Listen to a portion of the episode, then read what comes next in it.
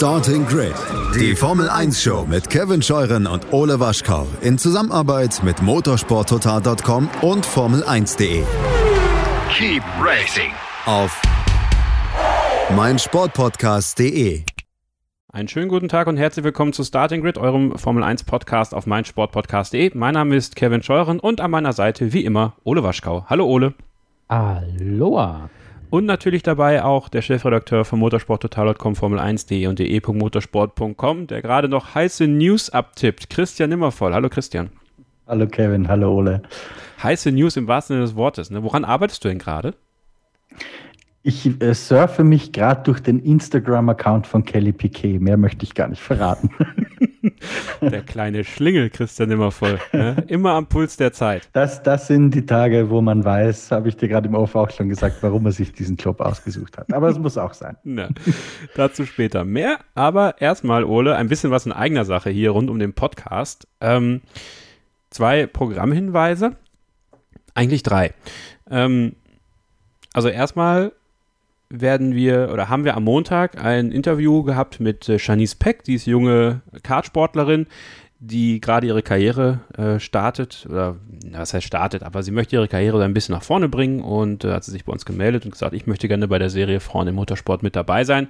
Habe sie sehr gerne eingeladen und das könnt ihr euch anhören. Äh, hat äh, coole Geschichten zu erzählen, wie sie in den Motorsport gekommen ist durch ihre Oma, dann, äh, dass sie in einem alten Kart von Michael Schumacher äh, die ersten Runden in Kerpen gedreht hat. Also völlig irre Geschichte. Ähm, auf jeden Fall eine große Empfehlung. Und äh, die erste Staffel von Frauen im Motorsport endet nächsten Montag mit Jutta Kleinschmidt. Die äh, ist mein Finale für die erste Staffel. Da freue ich mich sehr drauf, dass sie sich ein bisschen Zeit genommen hat, mit mir über ihre Karriere zu äh, quatschen, über die Rallye Dakar, über ihren Erfolg 2001 und noch vieles mehr. Dann äh, wird es am Freitag ein ähm, Spezialpodcast geben, denn am kommenden Sonntag und am Sonntag drauf zeigt RTL eine jeweils einstündige Dokumentation über die Karriere von Mick Schumacher. Produziert wurde das Ganze von Michael Niermann, der ja schon viele äh, Dokumentationen und lange äh, Berichte für RTL rund um die Formel 1 in den letzten Jahren geschnitten hat. Und äh, da habe ich mich sehr darüber gefreut, dass er meiner Einladung gefolgt ist und wir eine gute halbe Stunde über diese Dokumentation sprechen, wie sie entstanden ist, wie die Zusammenarbeit mit der Familie Schumacher war wie er generell einfach mal so arbeitet, um das auch mal zu erfahren. Und ich kann euch sagen, diese Dokumentation ist wirklich hervorragend. Also ganz große Cook-Empfehlung für die beiden nächsten Sonntage oder ab dem 29.11. bei TV Now. Wenn ihr da ein Abo habt, dann ähm, kann ich das wirklich sehr empfehlen. Cooler Blick äh, ins Leben und die Karriere von Mick Schumacher. Und äh, spätestens ab da hatte ich dann tatsächlich Lust, dass er in die Formel 1 kommt. Ähm, hab das ja auch ganz äh, offen im Podcast erwähnt, dass ich da ein bisschen äh, skeptisch bin, war. Aber äh, hört er dann selber am Freitag. Und ähm, bevor wir zu dem kommen, was letzte Woche so passiert ist, ähm, ihr könnt mich auch hören am Freitag und zwar bei Sky. Ähm, ich darf nach München fahren und dort vor Ort die äh, freien Trainings mit Sascha Roos kommentieren. Da wird es auch ein, ich versuche einen Reportage-Podcast zu machen. Ich weiß nicht, wie gut sowas funktioniert äh, und ob das funktioniert. Also ähm, so ein bisschen meinen Tag da äh, aufzuzeigen, wie das alles so läuft, wenn man da vor Ort ist. Da freue ich mich sehr drauf und äh, bin gespannt, wie das wird. Und jetzt, Ole, habe ich genug gequatscht. Jetzt bist du dran. In der letzten Woche haben wir eine Ausgabe gebracht, die für sehr viel Wirbel gesorgt hat. Ähm, und da wollten wir gerne noch mal ein bisschen was zu sagen, weil ich glaube, dass einige uns missverstanden haben. Ja, der Großteil hat uns missverstanden. Also ähm, das, das Ding ist ja immer, man, man bekommt ja immer nur so einen Eindruck, wie was ankam. Und zu der Folge letzte Woche gab es dann ziemlich viele Leute, die quasi sich nie melden und Feedback geben, die dann mal was anzumerken hatten, was Kritisches, die aber irgendwie, hatte ich so das Gefühl, gar nicht so richtig zugehört haben. Äh, nun ist natürlich aber die Frage, ist das hier, war das jetzt wirklich äh, tatsächlich nicht gut oder waren das halt nur ein, paar, die sich vielleicht so ein bisschen getriggert gefühlt haben von dem, was wir gesagt haben? Denn es gab daraufhin auch viele, die gesagt haben, ja, genau so müsst ihr das machen, genauso war das richtig. Ähm, endlich mal eine klare Meinung und da bin ich voll bei euch. Also es ist wahrscheinlich irgendwo dazwischen. Auf jeden Fall kann man festhalten, dass diese Ausgabe letzte Woche doch für sehr viel Diskussionsstoff gesorgt hat, sehr viel diskutiert wurde, was natürlich erstmal prinzipiell gut ist.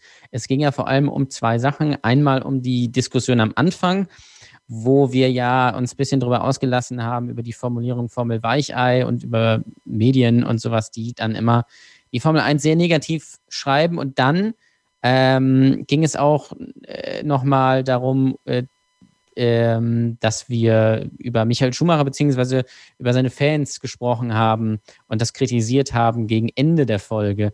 Mich hat erstmal überrascht, dass die ersten zehn Minuten so rausgepickt wurden und gesagt haben, oh, das war aber ziemlich schwierig anzuhören, weil das fand ich eigentlich die harmloseren. äh, ich fand eigentlich jetzt so rein äh, für mich die, die Diskussion da um, äh, um unseren Michael und die Fans äh, viel hitziger, aber die wurde gar nicht so sehr kritisiert. Was, also auch, aber nicht so sehr.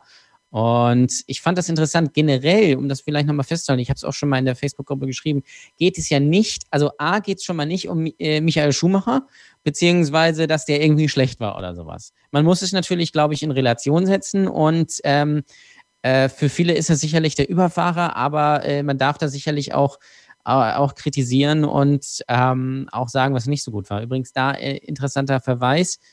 Ähm, Im F1 Nation Podcast, glaube ich, aus dem Oktober nach dem Rennen auf dem Nürburgring, mhm. da ging es auch um die Frage Michael Schumacher oder Lewis Hamilton und da war der Kollege ähm, äh, Schmidt zu Gast von Automotor und Sport und äh, der hat übrigens da gesagt, für ihn ist der kompletteste Fahrer äh, Fernando Alonso. Also gerne mal anhören. Also hätten wir das da gebracht in der Folge. Meine Fresse, was wäre da los gewesen? Ähm, generell geht es aber eher um die Medien, was, was, ähm, was die aus diesem Ganzen machen. Denn es, äh, es gibt ähm, viele, viele, die natürlich A schreiben, das haben wir ja auch in der, in der Folge gesagt, ah, sind alles Weicheier und da müssen Kiesbetten hin und das müssen echte Männer sein und hier und da und äh, und der ist weg und hier und V8 und was weiß ich was. Also so, wo man das Gefühl bekommt, es ist 1998. Aber das hängt natürlich alles ein bisschen zusammen, äh, dann auch mit der Diskussion später um Michael Schumacher. Da, der wird immer wieder rausgeholt, auch äh, insbesondere von äh, bestimmten ähm, äh, Motorsport, äh, ja, ähm, ähm, Publikationen im Internet, weil nämlich man genau weiß, dass wenn man sagt, ah, unser Michael, der war doch der Beste und Lewis Hamilton, hat gesagt, er ist, er ist besser, dann, dann kommentieren dir die Assis und bringen schön Klicks und Reichweite. Und das finde ich verwerflich. Das hätten wir natürlich noch vielleicht ein bisschen deutlicher machen sollen. Das war natürlich auch spontan letzte Woche so ein bisschen. Und wenn man immer darauf rumreitet, dass früher alles besser war und unser Michael ist sowieso der Beste und äh, Lewis Hamilton kann eigentlich nichts und äh, er, der muss weg und das ist sowieso alles langweilig und weich ein, dann darf man sich auch nicht wundern, dass die Formel 1 bald nicht mehr in Deutschland fährt, weil das entsteht nämlich genau daraus. Da haben auch die Kollegen, zumindest in der Vergangenheit von RTL, sicherlich einen großen ähm, ähm, äh, Anteil dran, dass es so ist, die ja früher eigentlich nur pro Schubi, der konnte ja alles machen, der konnte einem mit Absicht in die Karre fahren, da war der andere schuld, so nach dem Motto. Und ähm, das ist, da gibt es aber halt immer noch. Und die Formel 1 hat sich aber weiterentwickelt. Es äh, wird mittlerweile viel auf Social Media gesetzt. Da sind viele äh, junge Fahrer wie Charles Leclerc, George Russell und Lennon Norris, die eine große Fangemeinde haben, insbesondere bei den jungen Leuten. Das wird aber von den meisten, die in Deutschland über die Formel 1 berichten, gar nicht so richtig mitgenommen. Also wird nicht das Positive rausgezogen, sondern wird immer nur das Negative rausgezogen und unser Michael war sowieso der Beste. Und all das zusammen finde ich eben sehr kritisch und dann ist es eben problematisch, dass eben die Fans, auch wenn es vielleicht in der Summe die wenigsten sind, die dann sich negativ äußern, ähm, da immer wieder bedient werden, damit die ihre äh, geistige Gülle da irgendwie abladen können in den Kommentaren, nur damit irgendwie bei Facebook die Statistik gut aussieht und man ein bisschen Geld verdient mit Anzeigen.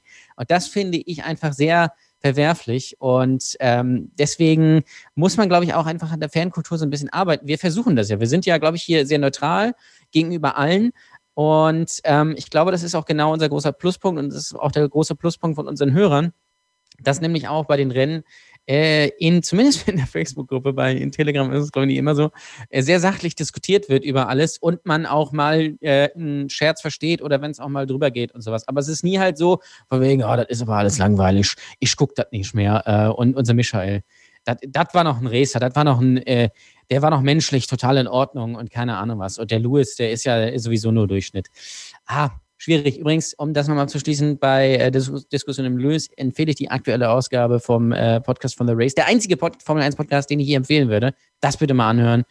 Ähm, und auch, die haben auch ein Video gemacht. Das habe ich dann auch noch geteilt in der, in der Facebook-Gruppe, dass quasi so ein bisschen die Mythen, also die Kritikpunkte, von die immer Lewis Hamilton entgegengebracht werden, widerlegt. Gab es auch wieder Aufregung rum, weil dann hieß es wieder, äh, ja, jetzt ist auch mal gut.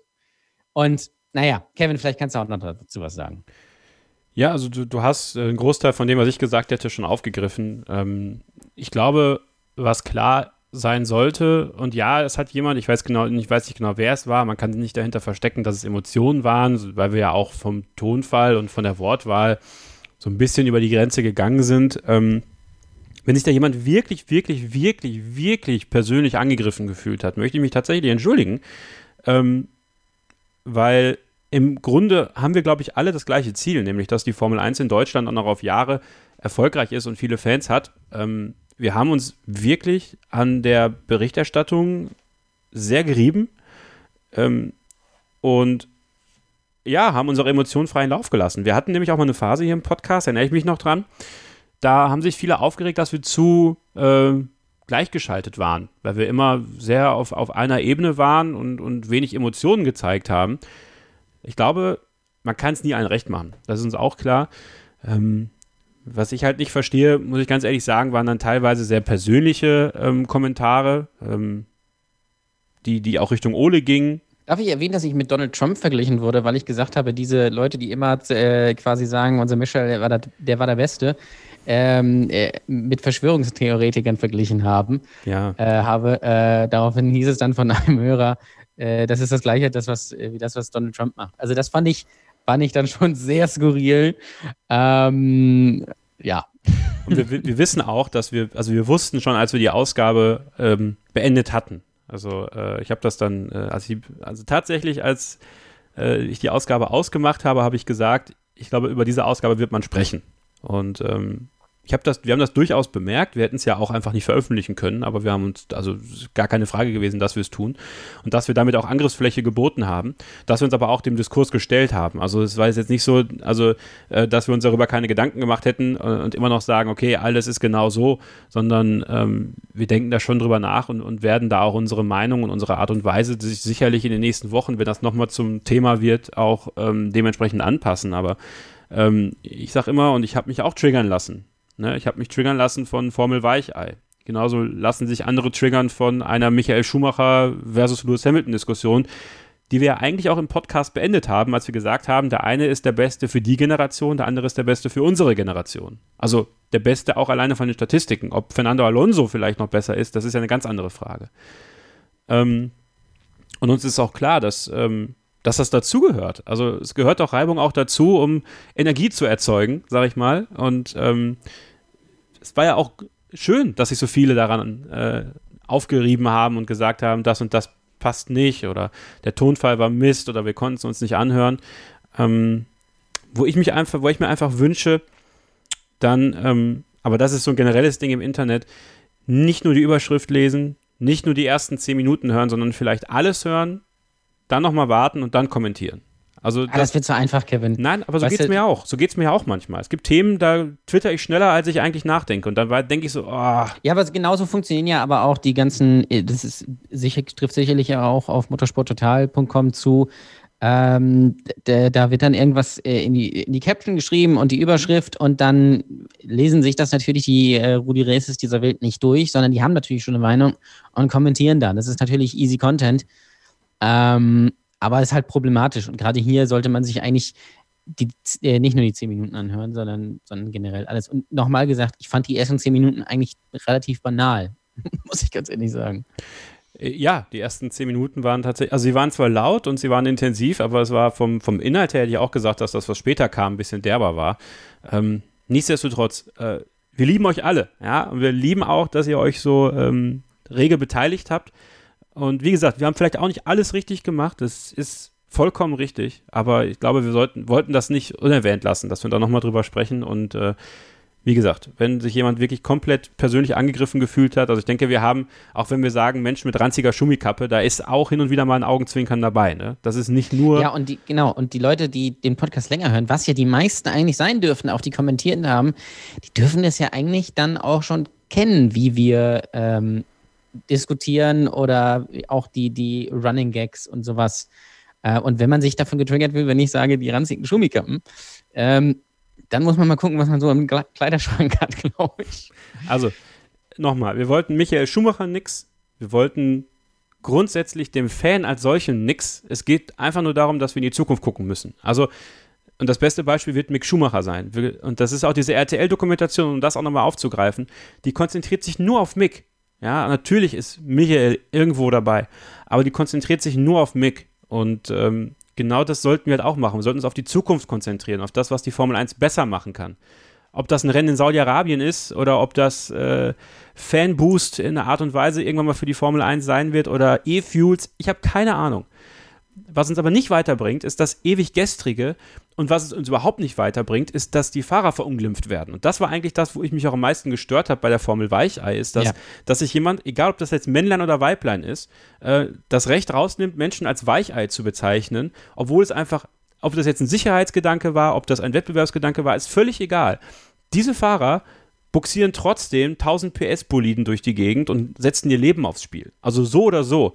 Und dann diese Person Weicheier zu nennen, das bringt zwar Klicks, aber nervt mich einfach, weil wir wollen, und das ist dieser Podcast, und das ist auch, glaube ich, wie Ole das schon richtig sagt, unser Pluspunkt. Wir versuchen uns auf alle zu konzentrieren und versuchen alle ähm, auch mal anzusprechen und nicht nur äh, die Top 3 und dann alle deutschen Fahrer, sondern wir versuchen auch über die Quiats und über die Gaslys und über die Russells und äh, über äh, Latifi zu sprechen. Na gut, Latifi nicht, Kevin. Also da muss man schon. ja, muss ich schon schwer tun über Mr. Latifi. Aber ihr wisst, was ich meine. Und dann finde ich das einfach schade, weil das macht diese ganze Arbeit, die wir auch machen, macht das so ein bisschen zunichte, finde ich. Weil das sind keine Weicheier, egal was passiert. Also, ähm, noch auch der Soll Vergleich. Ich, ich, ich ja. stelle stell mal eine, eine, eine, kühle These auf.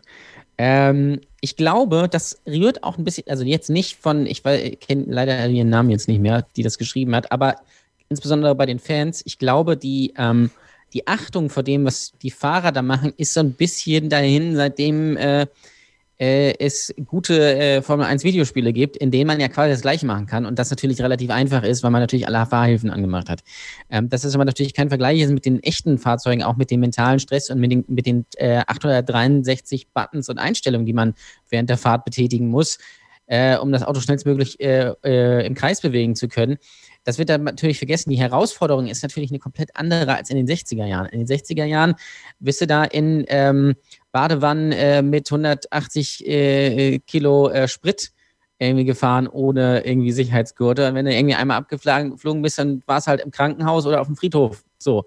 Ähm, dass das natürlich eine andere Faszination ist als, als heute, ist natürlich klar. Also es ist halt eine ganz andere Herausforderung. Ähm, und ich glaube, das wird einfach dann vergessen und dann schreibt man einfach selbstherrlicher Formel Weichei und Regen wird sowieso durchgefahren, irgendwie früher war alles besser. Unser Michael hätte sich über die Bedingungen hier gefreut. Was natürlich Blödsinn ist, aber. Ja. Okay, wir haben ja schon wieder viel zu viel darüber geredet. Wie gesagt, auch da, ey, wichtig ist, dass wir darüber reden und wichtig ist auch, dass wir vielleicht mal in der Hörersprechstunde noch dieses Thema nochmal mit euch aufgreifen. Äh, aber einstweilen wollen wir einfach nach vorne schauen und das machen wir heute auch. Der große Preis von Bahrain steht an. Mick Schumacher kann an diesem Wochenende Formel 2 Meister werden. Ja, und vieles weitere, über das wir noch quatschen werden. Auch mit Christian Nimmervoll, der gleich wieder hier dabei sein wird. Der hat seinen Artikel fertig geschrieben und deswegen bleibt dran hier bei Starting Grid, dem Formel 1 Podcast auf meinsportpodcast.de. Willkommen zurück bei Starting Grid, dem Formel 1 Podcast auf meinsportpodcast.de. Kevin Scheuren, at Kevin-Scheuren bei Twitter, Ole Waschkau, at Ole Waschkau bei Twitter und Christian Nimmervoll, at MST-Christian N bei Twitter oder Formel 1 Insight mit Christian immer voll bei Facebook, da könnt ihr auch auf jeden Fall folgen. Blicken voraus auf den großen Preis von Bahrain und ähm, ja, es ist ja ein Doubleheader, also es ist ein Tripleheader insgesamt bis zum Ende der Saison. Aber wir beginnen mit dem großen Preis von Bahrain auf der normalen Grand Prix-Strecke. Nächste Woche dann das Rennen auf dem in Anführungsstrichen Oval. Und dann in zwei Wochen der große Preis von Abu Dhabi. Und dann war es das. Dann ist die Formel 1-Saison 2020, Ole. Und das ist ja irgendwie irre, ne? Schon wieder vorbei. Ähm, und wir haben dann ja, Anfang Dezember und irgendwie wirkt es für mich nicht so wie die letzten Jahre, was aber natürlich auch bedingt dadurch ist, dass die Saison später losging. Aber ich fühle mich noch nicht so erschöpft von der Formel 1, muss ich sagen. Wie geht's dir? Es ist richtig, ja. Ähm, es ist, äh, das ist tatsächlich, also die letzten Jahre war es denn die letzten ja, drei, vier Rennen war echt anstrengend. Natürlich war es aber auch natürlich so, dass Lewis Hamilton eigentlich immer schon als Weltmeister feststand. Ist natürlich jetzt auch so. Äh, aber es sind dann halt jetzt irgendwie nur drei Rennen und ich glaube, das geht dann schon, weil es insgesamt nicht so viel war. Also das war gut, meinetwegen könnte die Formel 1-Saison gerne auch später im Jahr wieder beginnen. Meinetwegen dann mit 80.000 Tripleheadern, wenn man unbedingt so viel Rennen haben will, wie man dieses Jahr haben will. Aber ich finde eigentlich eine längere Pause ganz interessant. Weil ähm, jetzt, ja, ist, ich glaube, es ist, ist zweiter Advent oder dritter Advent, das letzte Rennen? Ich, Zweiter ich, Advent. Zweiter, ne? Ja. Ähm, und dann geht es ja im Februar eigentlich schon wieder los. Das ist ja, war ja, und das ist natürlich, ich, ich, ich fand die Pause ganz nett und wir hatten ja auch viel Abwechslung dabei äh, mit Imola und mit Mugello und so und mit äh, zwei Rennen auf einer Rennstrecke. Also insgesamt ähm, war das sehr kurzweilig. Und ich finde es jetzt dieses Jahr auch gar nicht schlimm, dass Lewis Hamilton schon Weltmeister wird, weil ich glaube, ähm, das könnten nochmal drei interessante Rennen werden. Vor allem das auf dem Oval. Ähm, da bin ich sehr gespannt drauf. Gerade weil es um nichts geht, da könnte es gute Action geben. Oder es wird halt todeslangweilig mit 80.000 Überrundungen. Eins von beiden. Aber erstmal natürlich das, die große Runde und ich glaube, es wird ganz nett. Kann man einfach mal so. Ich muss, ich muss noch mal plädieren dafür. Macht für die Formel 1 Rennen immer um so 11.10 Uhr oder so. Das war perfekt in der Tür. Das war mega. Das war die perfekte Zeit. Nicht, nicht 15 Uhr, das ist zu spät. Mach 11.10 Uhr oder 10.10 Uhr, ist super. Nicht, nicht 6.10 Uhr bitte, das ist mir auch zu früh, aber so gegen Mittag, perfekt. Ja, ich hatte auch tatsächlich ein Weizenbier auf, so doppelpassmäßig, habe ich Formel 1 geguckt, hatte was, ja, war cool.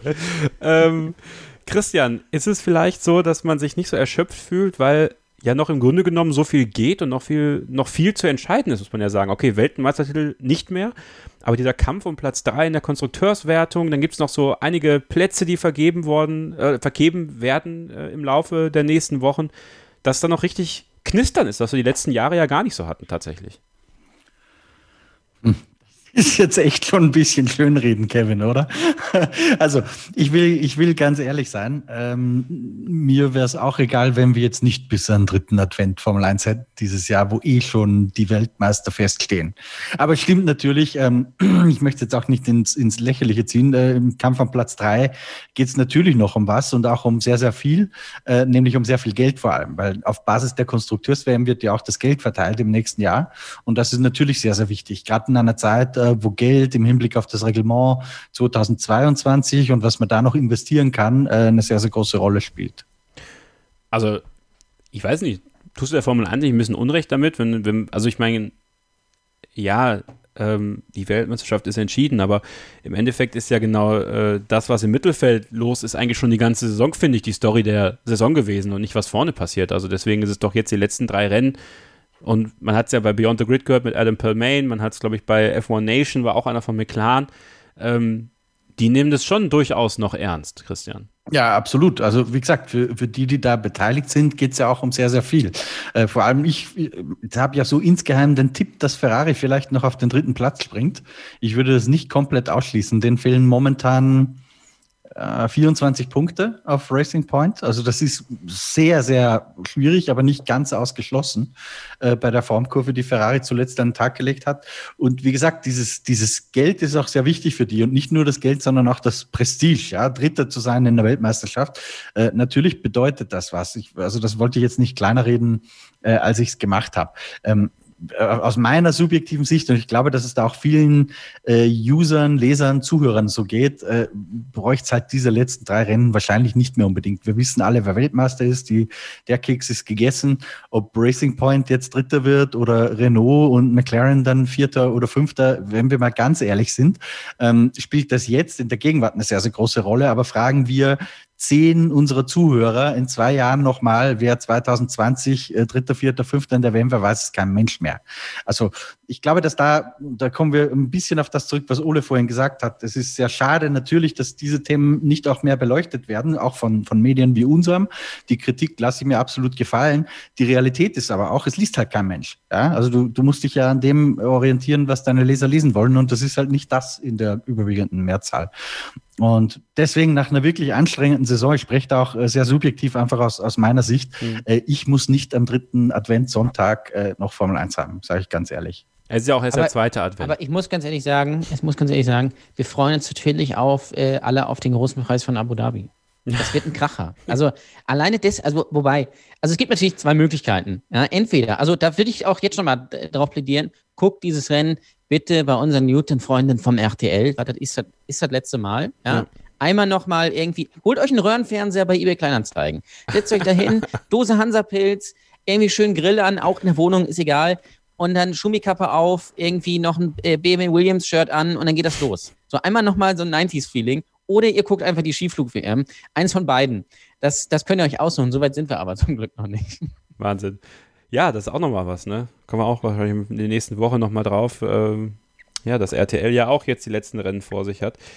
Ähm, Ferrari und Sebastian Vettel, also ich sag mal so, Christians Tipp, dass Ferrari da jetzt nochmal angreift, ist bei der steigenden Formkurve und der Art und Weise, wie sie da zurzeit auch die Punkte einfahren, gar nicht so unrealistisch. Und mit vier Siegen ist Sebastian Vettel ja auch Ole Rekordsieger im Bahrain äh, aktuell und Ferrari mit sechs Siegen auch.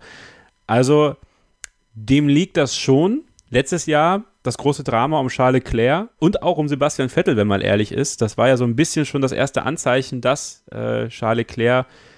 Letztes äh, war der Dreher, ne? Ne, das war erstmal diese verkappte, ähm, ähm, äh, diese verkappte Stallorder, die nicht so wirklich ah, funktioniert hat. Ja. ja, und dann war noch mhm. der Dreher und ein Defekt. Also der hat ja alles abbekommen, Charles ja, Leclerc. Genau. Der hätte ja, hätte ja gewonnen, das Rennen eigentlich. Aber das war ja schon das erste Drama bei Ferrari, das Anführungsstrichen kleines Drama. Nichtsdestotrotz, ähm, ich würde mit Christian ein Stück mitgehen wollen und sage, ähm, wenn Ferrari es schafft, jetzt im Bahrain die ersten ähm, wichtigen Punkte einzufahren, ist Platz 3 durchaus in Griffweite. Und ich würde sogar Sebastian Vettel eben auch durch seine Verbindung zu Bahrain ein Stück weit vor Charles Leclerc tatsächlich sehen am Wochenende. Will ich jetzt nicht so mitgehen, weil ich mir, ich weiß, wie Sebastian Vettel die Saison über gefahren ist, aber natürlich wäre es eine schöne Sache. Ähm, vielleicht sind sie tatsächlich so der, ähm, ja, der heiße Favorit insgeheim auf die letzten drei Rennen. Natürlich nicht, was den Sieg angeht, aber um die Plätze dahinter. Und es wäre natürlich schon irgendwie fast schon ironisch, wenn es, es Verein noch schaffen würde auf den dritten Platz, weil dann würde man retrospektiv sagen, wieso? Wir sind Dritter geworden, war doch super. irgendwie, äh, glaube ich, was waren das? Es sind drei Podestplätze, vielleicht kommt noch einer dazu. Vielleicht, äh, Ironie wäre natürlich, wenn man noch gewinnen würde, ein Rennen äh, um das Ganze so ein bisschen abzurunden. Aber natürlich fahren die anderen auch mit, ähm, wobei die natürlich alle immer auch sehr schwankend sind. Also gerade Renault, ah, da weiß ich auch immer nicht. Also die mega gut und dann nächstes Rennen sind, sind sie wieder Neunter, Zehnter oder irgendwie sowas. Ähm, aber ich glaube, Racing Point und äh, McLaren, die muss man dann halt auch erstmal schlagen. Also so ganz in Stein gemeißelt sehe ich das äh, nicht, auch wenn es natürlich super eng ist. Und das natürlich eigentlich die, die ähm, Story der letzten drei Rennen. Christian, hm, sollte Ferrari tatsächlich noch irgendwie diesen dritten Platz bekommen in der Konstrukteurswertung, ne? wie glaubst du, arbeiten die sowas auf? Also tatsächlich so nach dem Motto, ja, ist noch alles gut, ja, Platz drei ist doch super, haben wir doch genauso gewollt, im Grunde genommen. Eigentlich nicht, aber nehmen wir dann mit. Äh, oder glaubst du, da wird dann wirklich harte Bestandsaufnahme gemacht? Ich glaube, dass die das gar nicht mehr müssen, weil die da schon mit drin sind. Okay. Ich, ich, glaube, dass für Ferrari es zwar nett wäre, diesen dritten Platz jetzt noch zu holen, aber in der Realität macht es keinen Unterschied, ob die jetzt Dritter, Vierter, Fünfter, Sechster sind. Ferrari ist auch das einzige Team, wo diese Zusatzmillionen, die du dafür kriegst, nicht komplett egal sind, weil das ist mit Sicherheit nicht, aber doch eine sehr, sehr kleine Rolle spielen äh, fürs Gesamtbudget, weil Ferrari wissen wir, äh, wahrscheinlich das größte Budget hat in der Formel 1, äh, auch im Hinblick auf 2022. Und ich glaube, genau dieses Reformreglement 2022 ist das einzige, was Ferrari komplett interessiert. Auch nächstes Jahr ist da, glaube ich, sehr untergeordnet, aber 2022, das ist der Bruch, ähm, die Sollbruchstelle, wo Ferrari wieder äh, eine neue Chance hat, wo die Karten neu durchgemischt werden, wo man nicht die Altlast äh, von diesem Auto, von diesem Motor, von dieser Motorenaffäre mitschleppen muss das heißt, ich denke, dass sich alles darum dreht. Für die Moral, glaube ich, wäre es hilfreich, diesen dritten Platz zu holen. Ob es tatsächlich äh, realwirtschaftlich sozusagen, mir, mir fällt gerade kein besseres Wort an, äh, irgendeine Auswirkung hat, würde ich mal sehr bezweifeln. Aber ich glaube schon, dass es mit ein besseres Gefühl einfach gibt über den Winter. Wenn du da nochmal mit einem Erfolgserlebnis einsteigst ins nächste Jahr, dann fällt es vielleicht ein bisschen leichter, ähm, Anfang Januar schon wieder zur Arbeit zu gehen, äh, Überstunden zu schieben für das 222er Auto, das glaube ich schon, das hilfreich wäre. Aber Ferrari ist wahrscheinlich paradoxerweise das Team, für das dieser dritte Platz rein existenziell den geringsten Unterschied macht. Das brauchen andere viel, viel mehr. McLaren zum Beispiel, äh, wo ja, haben wir schon ein paar Mal besprochen, wirklich alles äh, mit Hypotheken beliehen ist, was die irgendwo nicht nied- und nagelfest haben. Ähm, Racing Point mit Lawrence Stroll, der wird auch wahrscheinlich froh sein, wenn er nicht ganz so viel eigenes Geld da reinstecken muss. Wer fährt dann noch mit? Gut, Renault ist auch ein Werksteam, bei denen wird es auch nicht ganz so kriegsentscheidend sein, da geht es auch eher um die Moral. Aber das ist, ähm, ja, Ferrari, ich, ich glaube nicht, dass man denen noch erklären muss, diese Saison war scheiße, das wissen die schon. Die, die sind schon längst an der Analyse und nicht erst, das fängt nicht erst nach Abu Dhabi an. Für wen, Ole, glaubst du, ist der dritte Platz am wichtigsten? Also wahrscheinlich eigentlich für Renault, also jetzt nicht finanziell, aber vom Prestige her müsste man natürlich eigentlich schon Dritter werden.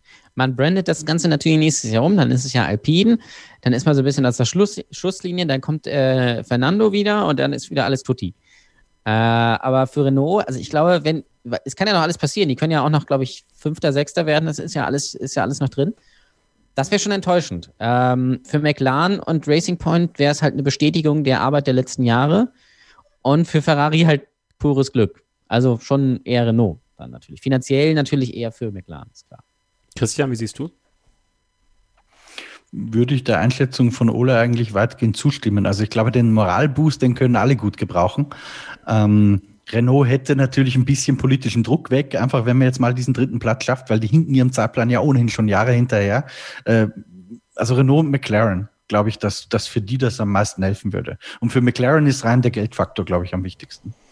Ja, wen denkt ihr denn? Äh, wer für den ist es am wichtigsten? Ich glaube, äh, ich würde auch mitgehen mit Ole. Äh, ich glaube, äh, insgesamt ist es für Renault am wichtigsten, einfach um, um sagen zu können, wir sind unserem Fünfjahresplan ein Stück näher gekommen. Denn nächstes Jahr ist das fünfte Jahr, Freunde. da müssen sie Weltmeister werden. Das schaffen ja, sie bestimmt. Da, ja, dieses Jahr wird ja Fernando Alonso Weltmeister. Ey, aber ganz ehrlich, das wär's, ne? Also wenn sie, das wäre eigentlich die Geschichte, ja. Aber wenn sie plötzlich irgendein Auto auf die Beine stellen, was äh, selbst Mercedes überragt, ähm, ich würde es irgendwie feiern, ja.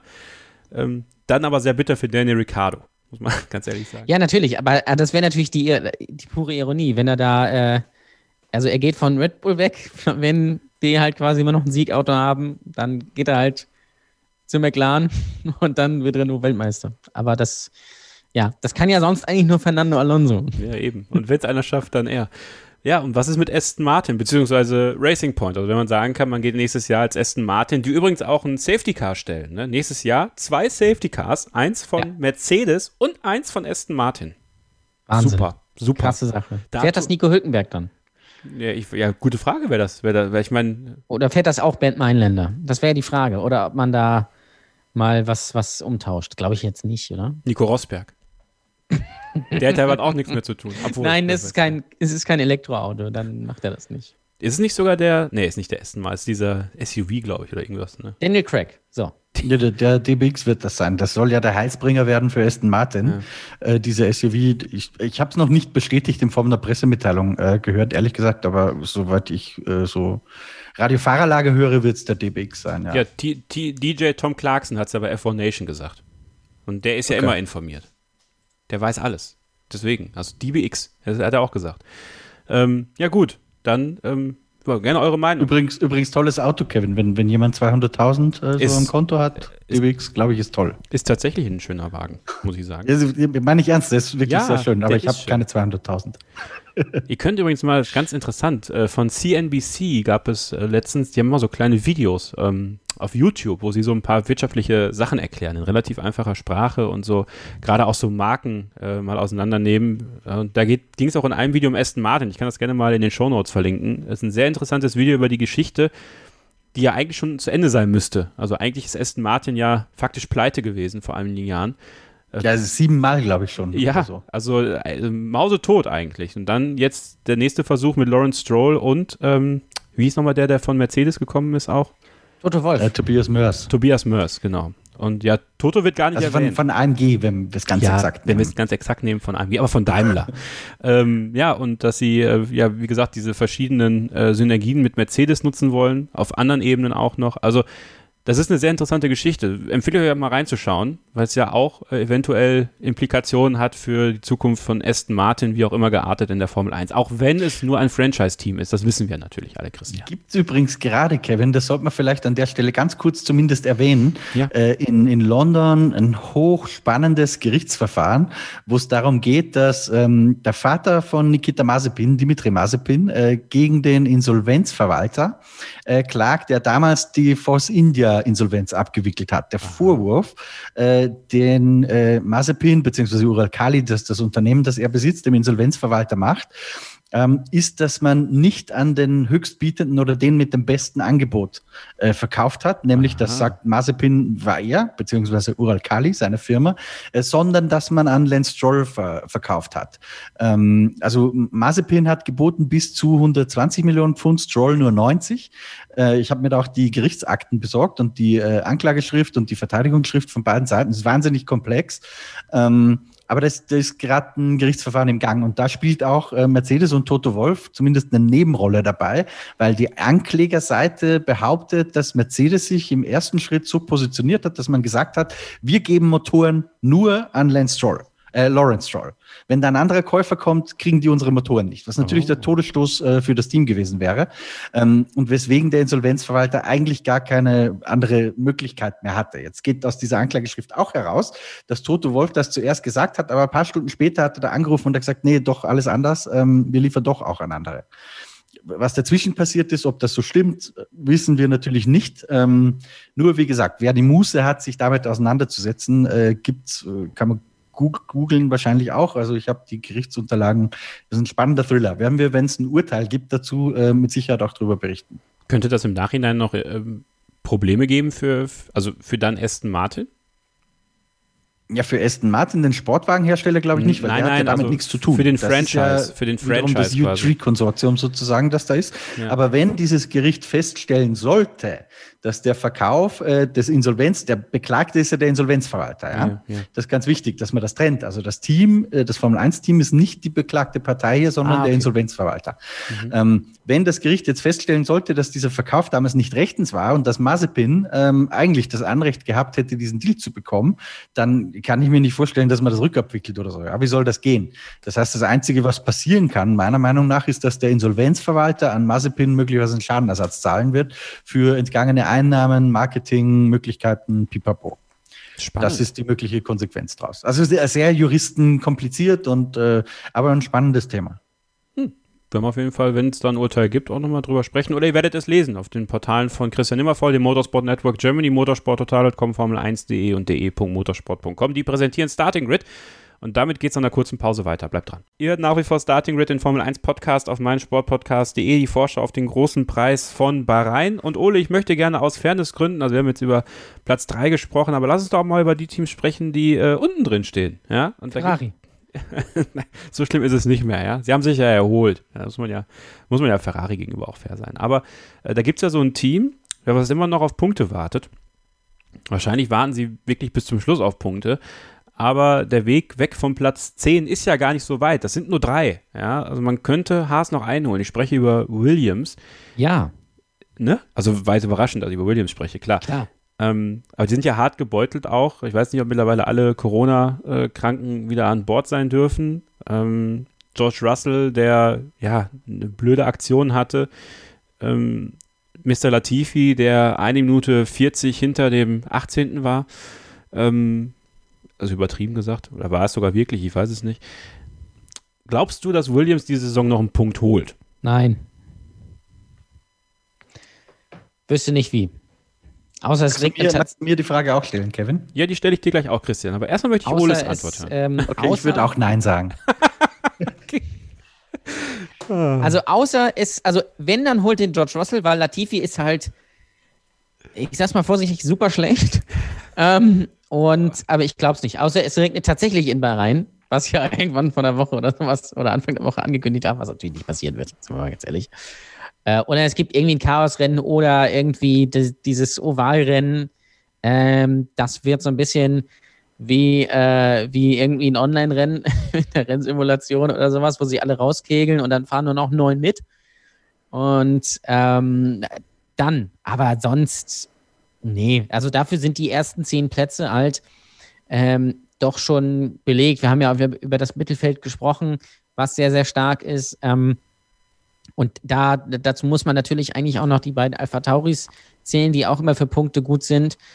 Und äh, die beiden Alphas, also Romeos, die können natürlich auch nochmal einen zehnten Platz holen. Haas natürlich wird auch keine Punkte mehr holen, das ist auch klar. Äh, aber sehe ich nicht bei Williams. Zumal ähm, George Russell ist halt nur samstags gut. Äh, und sonntags kriegt er, kriegt er das halt nicht hin, einfach so.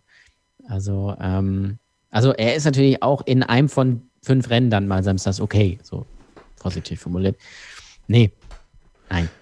Christian, ist Williams denn das einzige Team, was einen, eine Null-Punkte-Saison, also rein vom Geld, ich meine, gab es nicht mal irgendwann, wir hatten den Fall auch bei Sauber vor einigen Jahren, als Felipe Nasser noch gefahren ist und diesen einen Punkt Jetzt geholt hat. 2014 war das. Ja, äh, in, äh, in Brasilien hat er den, glaube ich, sogar geholt, ne? Achso, das meinst du, ja, das, genau, ein Jahr später. Ja. Ja, jedenfalls. Nee, zwei. Das war 2016. Ja. ja, ja Sorry. genau, als, als, Ja, als genau. Rosberg Weltmeister wurde. Ja. Da mussten die ja unbedingt diesen einen Punkt haben, um Geld zu bekommen, um quasi das zu aktivieren. Ist Williams Christian das einzige Team, was es sich erlauben kann, mit null Punkten eine Saison abzuschließen, weil sie trotzdem durch den Heritage-Bonus einiges an Kohle bekommen? Nee, da ist ja inzwischen die Ausgangslage eine andere, weil damals gab es ja noch mehr als zehn Teams. Ähm, inzwischen kriegen ja alle zehn was. Aber damals ging es ja noch darum, nur die Top Ten profitieren von Column One, äh, glaube ich, ist das. Oder Column 2, da müsste ich jetzt das Concord Agreement wieder rauskramen. Oder die ältere Version davon, die ich habe. Ähm, aber es ging ja darum, dass von dieser Column, ich glaube, es war Column One, was dieser Grundsockel sozusagen ist, den haben halt nur zehn Teams gekriegt, äh, die besten zehn. Und deswegen war es damals wichtig, äh, noch auf diesen zehnten Platz zu fahren oder Punkt zu holen oder anzuschreiben, weil ich glaube, die verklausulierte Bedingung war, du musst dann auch äh, die letzten drei Jahre irgendwie zweimal Top Ten gewesen sein oder so. So. Also es war jedenfalls ein bisschen komplexer als einfach nur Punkt oder nicht Punkt. Und für Williams spielt das überhaupt gar keine Rolle. Also die kriegen das Geld auf jeden Fall. Oh, dann ist ja alles gut. Dann kann man das ja abhaken und sagen, nun, äh, neuer Investor, nächstes Jahr greifen wir an. Oder Nächstes Jahr, Genau. Latifi wird richtig geil. Also, ja. Wo, wo, also vielleicht noch kurz präzisieren wegen Geld, ja. Dieses, Ja. dieses Annahmeverteilung ist, da gibt es einen schönen Artikel, wenn man bei uns eingibt, äh, Bernie Money, äh, findet man den auch. Haben wir jedes Jahr eigentlich fast gemacht, dass wir auseinanderdividiert haben, wer kriegt wie viel. Und da gibt es ja unterschiedliche Säulen. Die eine Säule ist sozusagen der Anteil, den die Form an die Teams ausschüttet oder Liberty Media, äh, zu der ja die Form gehört, der wird einfach durch 10 geteilt. Ja, das ist eine Säule. Dann gibt es eine zweite Säule, da kriegt jeder entsprechend der Platzierung und eines prozentualen Schlüssels nochmal was extra. Und dann gibt es eine Bonussäule, da kriegen halt nur ein paar Teams, wie diesen Heritage-Bonus, den du gerade angesprochen hast. Und diese erste Grundsäule, die gibt es halt früher nur für 10. Und äh, ganz am Anfang bei den ersten Concord Agreements äh, war das noch die Übernahme der Reisekosten von Bernie Ecclestone. Ja, da haben nur die Top 10 äh, alle Flugkosten und so erstattet gekriegt. Das hat sich später ein bisschen verändert. Aber da, das also ist der Unterschied. Das heißt, Williams würde natürlich mehr Geld verdienen, wenn die jetzt noch an Haas vorbeigehen, weil dann kriegen sie für diese Säule 2 das Geld für den neunten statt für den zehnten Platz. Das macht aber nicht so viel Unterschied. Aber früher als dieses Beispiel mit Nasser in Brasilien, was ihr angesprochen habt, oder Pascal Wehrlein hat, glaube ich, Manor auch mal den Arsch gerettet, ähm, wenn ich mich recht erinnere. Also da, da ging es um wesentlich größere Summen, weil die erste Säule macht halt direkt mal, ich weiß nicht, was es letztes Jahr war, kann ich vielleicht nebenher kurz suchen dann, äh, irgendwo 37, 40 Millionen oder so aus, wohingegen der Unterschied zwischen Platz 10 und Platz 9 wahrscheinlich nur eine Million ist oder zwei. Na gut, das andere Team, was da ja auch noch rumkrebst, ist Haas. Äh, Die suchen ja noch zwei neue Fahrer. Ich würde denen auch empfehlen, mal einen neuen Teamchef zu suchen, ehrlich gesagt. Also, also, würde ich auch mal empfehlen. Also ganz ehrlich, wenn man immer über die Fahrer redet und sich über die Fahrer lustig macht bei, bei Haas, äh, und ja, Grosjean liefert viel Angriffsfläche, Magnussen halte ich jetzt für nicht so schlecht, dann sollte man hin und wieder aber auch mal über Günther Steiner sprechen und äh, vielleicht die Chance nutzen, wenn man jetzt die beiden neuen Fahrer hat, wie auch immer sie heißen werden, Mazepin und Schumacher höchstwahrscheinlich, Ist korrekt. dann ähm, sich auch mal über einen neuen Teamchef Gedanken zu machen. Weil ähm, irgendwo stinkt der Fisch ja auch mal vom Kopf, Ole, ne? Auf jeden Fall. Ähm, äh, da ist ja auch nichts, also da ist ja auch nichts da einfach. Ich meine, äh, seit dem ersten Jahr, was war es, 2016? Was, 2016 oder 2015? 2016. Glaube ich. Ich glaube Ja. 2016. Sie sind schon so 16. ewig dabei gefühlt für mich. Ja. 16, ne? Ja, ist auch egal. Geht es eigentlich nur noch bergab. Also jede Saison, ich weiß jetzt statistisch gesehen nicht, aber war, glaube ich, schlechter als die davor. Und dieses Jahr ist es halt ganz übel. So. Und ähm, nächstes Jahr wird man höchstwahrscheinlich das langsamste, oder also hat man jetzt natürlich im Prinzip schon gerade im Rennen und auch äh, auf eine Runde. Ähm, da wird man, glaube ich, schon ja, sich strecken müssen, um Platz 9 zu erreichen. Kann ich mir vorstellen. Und ähm, das kann halt nicht nur an den Fahrern liegen. Das ist so ein bisschen wie im Fußball, wo man, es kann dann halt nicht immer nur an der Mannschaft liegen. Manchmal, manchmal ist es so, aber irgendwann äh, liegt halt vielleicht auch mal irgendwie am Trainer. Ähm, und, oder vielleicht auch generell am Personal, was da, was da designt. Ich meine, sie designen natürlich ihr Auto auch nicht selbst, das macht der Lara. Das ist vielleicht auch ein Nachteil. Ähm, und ja, also da kann ich gut verstehen, dass Gene Haas vielleicht bald die Lust verliert. Aber irgendwas muss man da, glaube ich, mal ändern. Ob es jetzt die Fahrer sind, weiß ich nicht, weil nimm mir mal an, es werden wirklich, Mazepin und äh, Schumacher, da sind das zwei Rookies. Da kann man jetzt auch nicht viel erwarten.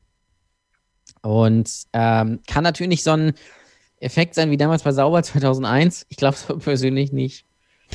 Man hat natürlich die Möglichkeit, dadurch, dass man noch enger mit Ferrari zusammenarbeiten wird, das ist ja so ein bisschen, Christian, das, was man munkelt, dass Haas äh, in gewisser Weise näher an Ferrari ranrückt, als es vielleicht Alfa Romeo tut, dass man da vielleicht noch ein bisschen mehr profitieren kann. Mazepin würde natürlich Geld reinbringen. Vielleicht sollte man auch bei Dalara mal überlegen, ob man da bleibt, beziehungsweise ob man sich da nicht vielleicht umorientiert, um das Geld, was, was äh, ein Papa Marzipan reinbringt, auch äh, vernünftig zu investieren in die Aerodynamik, weil die ist natürlich bei Haas auch grauenvoll.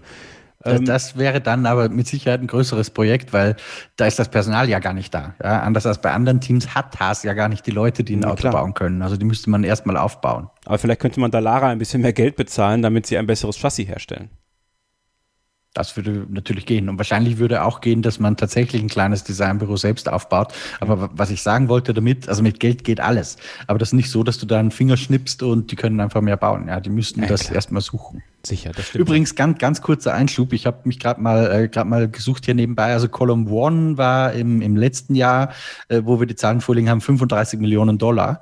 Und der Unterschied ähm, zwischen den einzelnen Platzierungen, das ist nicht bei allen gleich, aber so roundabout kann man sagen, so zwei, drei Millionen ungefähr für einen Platz. Und je weiter vorne du bist, desto größer äh, wird der Unterschied dann natürlich. Also der Unterschied zwischen Mercedes und äh, Ferrari war, das bezieht sich für die Zahlen, die 2019 ausgeschüttet wurden und 2018 eingefahren wurden.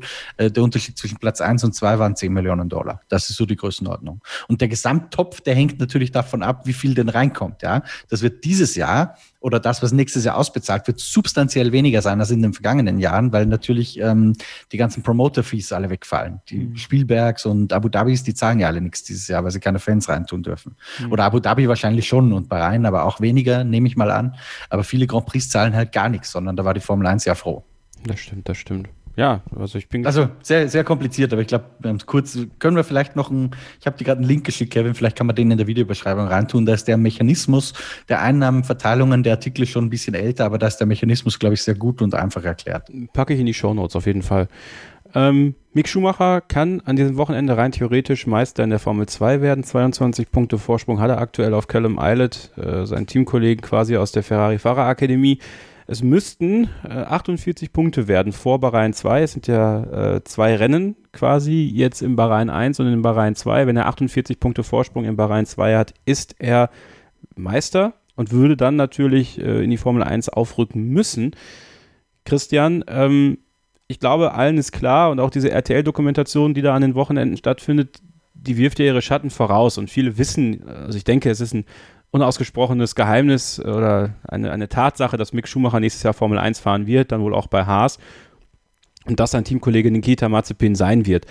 Ähm, ich bin mir beim Teamkollegen noch weniger sicher als bei Mick. Ja, Echt? Okay. Das, das, das, da gebe ich, geb ich dir recht. Also, Mick, dass Mick Schumacher nächstes Jahr Formel 1 fährt, also egal, auch wenn er nicht Meister wird, wird er Formel 1 fahren. Da bin ich mir, da bin ich mir sehr, sehr sicher. Das ist einfach die logische Konsequenz und so wie das alles aufgebaut wird, wäre das sehr antiklimatisch, äh, wenn es nicht so wäre.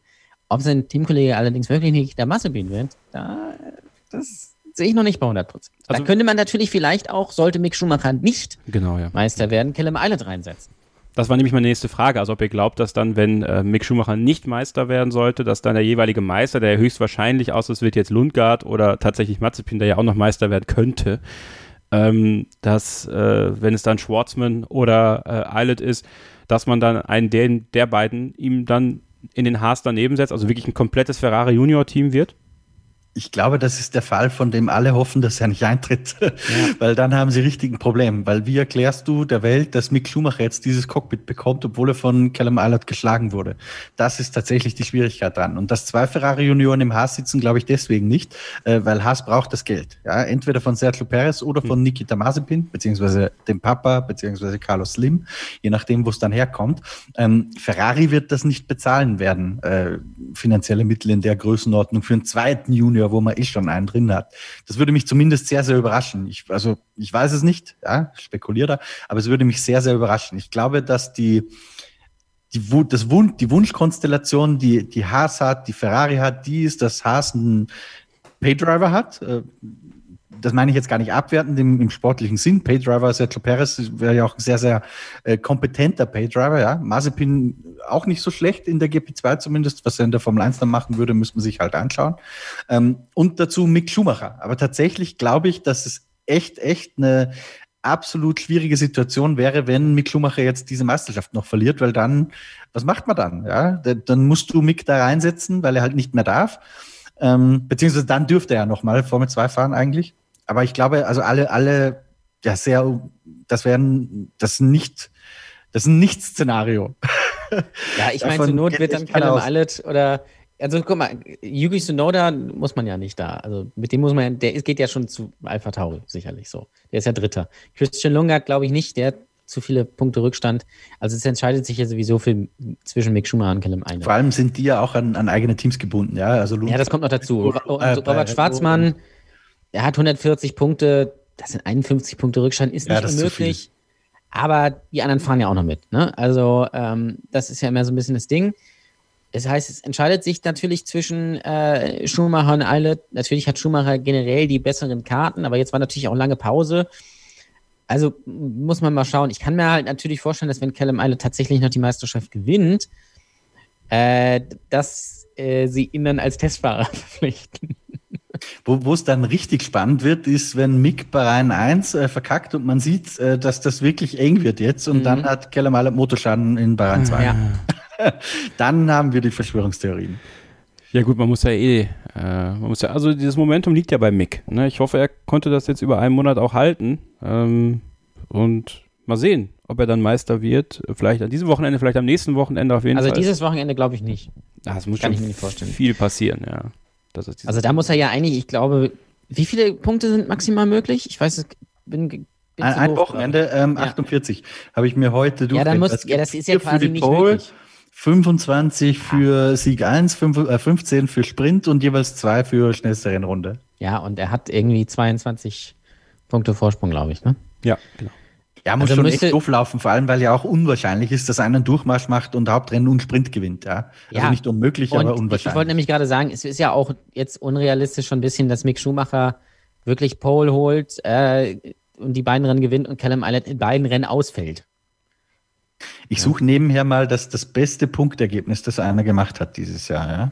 Naja, also da, müsst, da, da, müssten halt auch noch andere ausfallen. Yuki Tsunoda ist ja auch noch ja, da. 33 Callum Eilert ist, glaube ich, das meiste. Ja, ich genau. habe es gerade offen. Und, äh, und Robert Schwarzmann. glaube ich. Äh, Monza war das. Ach ja, genau, Mick Schumacher. Aber das, genau, das sind schon echt Ausreißer. Also über ja. 30, da gibt es nur nicht mal eine Handvoll. Wir werden das beobachten. Das könnt ihr ja ganz äh, komfortabel auch bei F1 TV und Sky sehen am Wochenende. Und dann sprechen wir im Podcast natürlich auch darüber, je nachdem, was passiert oder dann halt spätestens, wenn die Meisterschaft feststeht.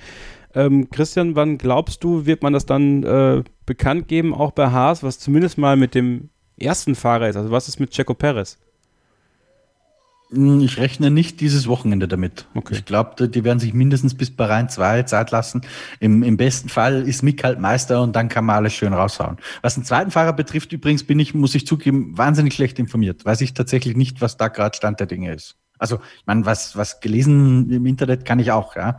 Aber da, da habe ich darüber hinaus eigentlich nichts. Gut, man muss auch ehrlich sagen, bei Haas tickert halt nicht wirklich was durch. Ne? Also die logische Variante wäre natürlich so ein, so ein Checo Perez, was wir auch schon mal hier im Podcast gesagt haben, aufgrund äh, der Nähe zu, zu Amerika man ja auch dann durchaus ein Aushängeschild hat. Äh, als ich glaube, bei Perez ist halt die Frage, ob er das will.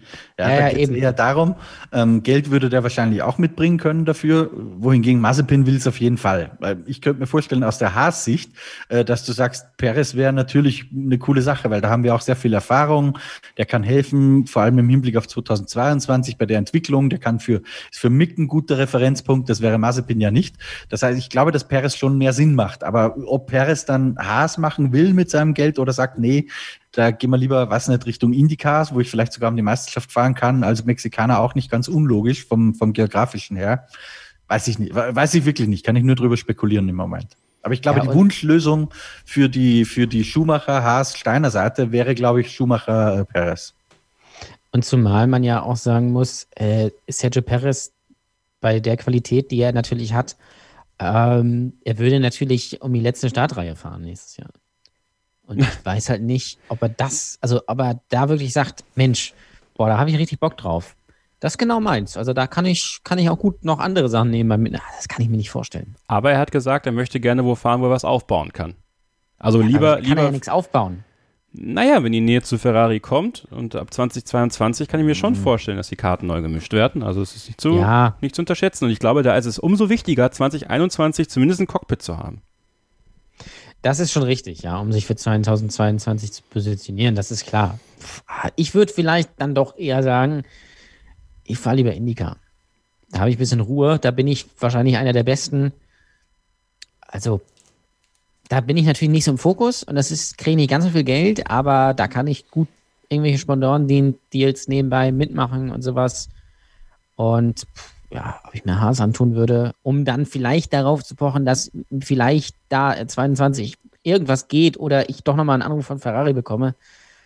Boah. Also ich würde es nicht machen. Mal sehen, was er Aber ich macht. bin, ich bin nicht Sergio Perez. Ich, ich glaube, das wird auch überschätzt, ähm, wenn du als jemand wie Perez jetzt bei Alpha fährst oder Haas oder bei ganz einem anderen Team, wo Ferrari überhaupt keine Verbindung hin hat. Ich glaube, Ferrari ist das völlig wurscht. Ja? Entweder setzen die gleichen eigenen Junior rein oder halt den, der gerade da ist mit der höchsten Qualität und dem, dem besten Package. Aber da, das ist denen scheißegal. Die brauchen nicht Telemetriedaten von Haas, um, um so jemanden einschätzen zu können. Bin ich mir ziemlich sicher, dass das egal ist. Aber in der Formel 1 grundsätzlich zu sein, das ist mit Sicherheit hilfreich. Aber Perez und Ferrari wird nicht passieren, also da bin ich bei Ole. Juti, dann machen wir nochmal eine kurze Pause und dann äh, melden wir uns äh, gleich mal mit dem Kessel Buntes und wir tippen natürlich noch den großen Preis von Bahrain. Bleibt dran hier bei Starting Grid, dem Formel 1 Podcast auf meinsportpodcast.de. Ein letztes Mal sind wir zurück hier bei Starting Grid, dem Formel 1 Podcast auf meinsportpodcast.de. Kevin Scheuren, Ole Waschka und Christian Nimmervoll sind nochmal für euch da mit dem Kessel Buntes. Ein Blick in die News der Formel 1 und komm, Christian, Du hast doch die ganze Zeit darauf gewartet, dass du mit uns über das Gossip-Thema Nummer 1 sprechen kannst. Max Verstappen hat Daniel Quiert die Freundin ausgespannt, die Mutter seines Kindes. Daniel Quiert verliert nicht nur sein Auto, sondern auch seine Familie. Mann, ist das bitter. Ja, also Kelly Piquet hat ja auf Instagram äh, einen Spruch gepostet und Max Verstappen hat dann so zurückgeantwortet, dass das nur den Schluss zulässt, äh, dass die beiden jetzt wohl in irgendeiner Form zusammen sind. Ähm, das ist bitter, weil wie gesagt, erst hat er das Auto verloren, Dani Quiert, dann Max Verstappen, jetzt offenbar auch die Freundin samt Tochter. Ich frage mich ja die ganze Zeit, sagt sie dann Papa zu Max? ähm, und ich, ich lese gerade auch äh, die User-Kommentare unter unserer Story durch, wo natürlich, das war auch klar, ein riesiger Shitstorm ähm, gerade entbrennt, was für ein scheiß Niveau Formel1.de jetzt hat und das interessiert doch keinen und ist völlig egal und setze dazu geistig in Kontext. Das habe ich hier auf einem meiner Bildschirme, die Aufrufzahlen unserer Artikel. Inzwischen ist es der bestgelesene Artikel auf unserem Portal. Ja? Also dieses ich finde es immer schade, dass sehr viele dann äh, mit so Shitstorm reagieren müssen drauf. Wenn es euch nicht interessiert, lest halt nicht. Ja? Mir macht es auch keinen Spaß, das zu schreiben. Ganz ehrlich, habe ich echt keine Freude dran. Aber das Interesse bei den Lesern ist anscheinend groß, auch an diesen Geschichten. Das ist Social Media einmal eins. So funktioniert das halt. Ne? Wahrscheinlich haben die den Artikel gar nicht gelesen. Naja, ist ein anderes Thema. ähm, ja, Ole, also ich sag mal so, äh, Dani Quert hat den absoluten Jackpot gezogen. Ähm, noch viel mehr. Übrigens, Kevin, weil, weil ich, Entschuldigung, wenn Ja, ich hier bitte, bitte, aber weil klar. ich hier gerade ein paar Kommentare lese, ja, und ein paar davon werde ich auch entfernen. ähm, sehr niveauvolle Berichterstattung Formel 1.de sinkt in meiner Achtung ins Bodenlose, was bla bla bla, bla dieses. Völlig in Ordnung, ja. Das sind Posts, die sind total okay. Ihr könnt uns kritisieren und, und mich zur Sau machen. Das ist passt, das darf stehen bleiben. Was auf keinen Fall geht, sind Kommentare, wen interessiert denn, wer die Alte knallt. Ja, wenn andere Menschen äh, despektierlich ähm, attackiert, das will ich nicht, das wird gnadenlos gelöscht und da fordere ich die Leute auch auf, spart euch das. Ja. Die, die posten, die könnt ihr kritisieren, mich könnt ihr, weiß ich nicht was, alles nennen, das wird da stehen bleiben. Da sind auch meine Redakteure ausdrücklich dazu angewiesen, dass solche Kritik an uns oder an mir immer stehen bleibt. Aber wenn andere Leute, über die gelästert wird und eine Wortwahl verwendet wird, das geht nicht, das tolerieren wir nicht. Das wäre mir nur wichtig, wenn das die Leute beherzigen könnten. Ja, und damit haben wir auch wieder einen also bitte mich schicken. da haben wir auch wieder den Bogen zum Anfang der Sendung geschlagen. Also, hey, zwei Beispiele in einer Sendung. Ist doch schön. Ole, ähm, es ist ähm, natürlich wirklich auch eine bittere Situation für Daniel Quiert jetzt, weil im Endeffekt wirklich klar ist auch, dass Yuki Tsunoda ähm, aller Voraussicht nach nächstes Jahr Alpha Tauri fahren wird. Ähm, mal unabhängig von diesen privaten Querelen, äh, wo siehst du Daniel Quiert denn nächstes Jahr Auto fahren? In Russland. Nein, keine Ahnung. Ähm, also Dani Kiat traue ich auch zu, dass er jetzt sagt, pff, ich habe jetzt eigentlich wahrscheinlich ein bisschen was verdient. Ich höre jetzt auf, ich mache jetzt den Petrov und setze mich jetzt hier als Steward hin und scheiß Max Verstappen an. Das wäre natürlich Nein. auch geil, ne? Ja, ja, Das wäre sehr lustig. Ich kann mir Danny, äh, Danny Kiel ist natürlich ähm, eigentlich schon ein brillant, relativ brillanter Fahrer, ähm, der ja auch noch vergleichsweise jung ist. Das heißt, er hat eigentlich noch ein paar, ähm, paar Jahre äh, vor sich. Ich sehe ihn nur irgendwie nicht so richtig in einer anderen Rennserie. Ich weiß nicht warum. Ich kann ihn mir sehr schlecht bei den Indycars vorstellen irgendwie. Auch wenn es natürlich möglich ist. Ähm, Gibt es SMP Racing noch in der, in der WEC? Das wäre vielleicht eine Option. Schön im Team Russland. Ähm, also da könnte ich mir, mir vorstellen, DTM, pff, nee, glaube ich nicht. Kann ein Fahrer zurück in die Formel 2 gehen? Äh, ich glaube, das geht. Er war ja nie in der Formel 2. Siehst du? So. Ähm, er könnte dann natürlich den, den Giorgio Pantano machen, ne? Oder den John Maria Bruni. Die sind ja damals äh, 2005, glaube ich, oder 2006 GP2 gefahren. Ich glaube, Bruni hat ja sogar die GP2 gewonnen, wenn mich nicht alles täuscht. Und ist ja mittlerweile doch sehr ähm, geschätzter äh, GTE-Fahrer in der WEC. Also man kann auch so eine Karriere machen. Ich kann mir nicht vorstellen, dass Danny Kiat und, und Grüße natürlich auch gehen raus natürlich an Roberto Meri Oh der auch noch ja. mal Formel 2 gefahren ist. Ne? Also kann auch sein, glaube ich jetzt nicht. Wäre aber vielleicht eigentlich eine ganz coole Sache. Würde ich vielleicht mal drüber nachdenken. Ich glaube aber, dass da andere äh, Leute zum Zug kommen. Also man muss sich ja immer fragen, es gibt ja nicht so viele interessante Rennserien für Rennfahrer, außer man sagt jetzt, ich wechsle jetzt die Branche und gehe jetzt in die Truck-EM oder irgendwie sowas. Ähm, oder gehe jetzt, äh, mach jetzt Dakar. Und das traue ich dann die Kia irgendwie nicht zu. Also Fernando Alonso hat das gezeigt, wie das funktionieren kann. Äh, Ich sehe ihn am ehesten in der, Lang in der Langstrecke in irgendeiner Form. Das kann ich mir schon vorstellen. USA, glaube ich nicht. Rallycross, aber Auch nein. Christian, wirst du Lewis Hamilton äh, ab dem Neujahrstag oder wann auch immer die Zeremonie der äh, Ritterschlagungen sein wird, ähm, als Sir Lewis ansprechen in Pressekonferenzen? äh, nein, ich glaube nicht. Ich glaube, das würde er auch nicht wollen. Oh, weiß ich nicht. Glaubst du, wenn so Journalisten kommen, so Sir Lewis, ja, dann wird er sich doch freuen. Nach Sir Sterling wäre Moss. es Sir Lewis. Aber tatsächlich ist es in der, in der englischen Sprache, in Deutschland ist das ja nicht so unbedingt so, ähm, schon üblich, dass auch die Presse zum Beispiel, wenn jemand einen Adelstitel führt oder den zum Ritter geschlagen worden ist, tatsächlich als Sir bezeichnet wird dann auch. Ja. Da, das habe ich erfahren, äh, weil ich es nicht wusste, weil ich habe geschrieben über, äh, wie heißt der, Kim Radcliffe, Simon Radcliffe, äh, jedenfalls den Ineos-Chef, der ja Danny auch Sir Radcliffe. ist. Und ich habe meinem Chef dann diesen Text vorgelegt, zum, äh, dass er mal drüber schaut und mir seine Meinung sagt. Und er sagt, ja, da ist ein Fehler drin, hier fehlt das Sir.